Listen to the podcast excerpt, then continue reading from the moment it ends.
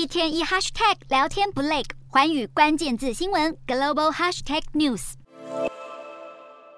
大楼上方窜出浓烟，消防队员赶紧洒水灌救。俄罗斯以多管火箭系统对乌克兰在十一月收复的赫尔松市进行攻击，击中州政府行政大楼，大楼外满地碎片，而大楼内一道走廊的屋顶坍塌，碎石掉落，一些窗户看起来遭到击碎，不过建筑架构看起来依旧完好，所幸没有传出人员受伤。但俄军的攻势可没有就此停住，一栋住宅屋顶只剩下骨架，看起来随时会塌掉，玻璃也被震碎。乌克兰首都基辅在十四号凌晨惊传爆炸声响，乌克兰部队表示，俄军出动成群伊朗制无人机攻击基辅，但都遭到击落。面对一波接一波的攻势，基辅市民虽然感到害怕，但也强调绝对不会屈服于俄罗斯。不过，眼看耶诞节和新年即将到来，泽伦斯基呼吁俄国停火。然而，克里姆林宫发言人佩斯科夫指出，停火并不在莫斯科的讨论项目里。而为了协助乌克兰抵御俄罗斯，美国最快这周将宣布是否援助乌克兰爱国者飞弹防御系统。而这举动可能成为这场冲突的关键行动。俄国前总统麦维德夫曾经就对基辅提供爱国者飞弹防御系统警告美国与北约，克里姆林宫可能会视为升级冲突之举。对此，佩斯科夫给出这样的回应。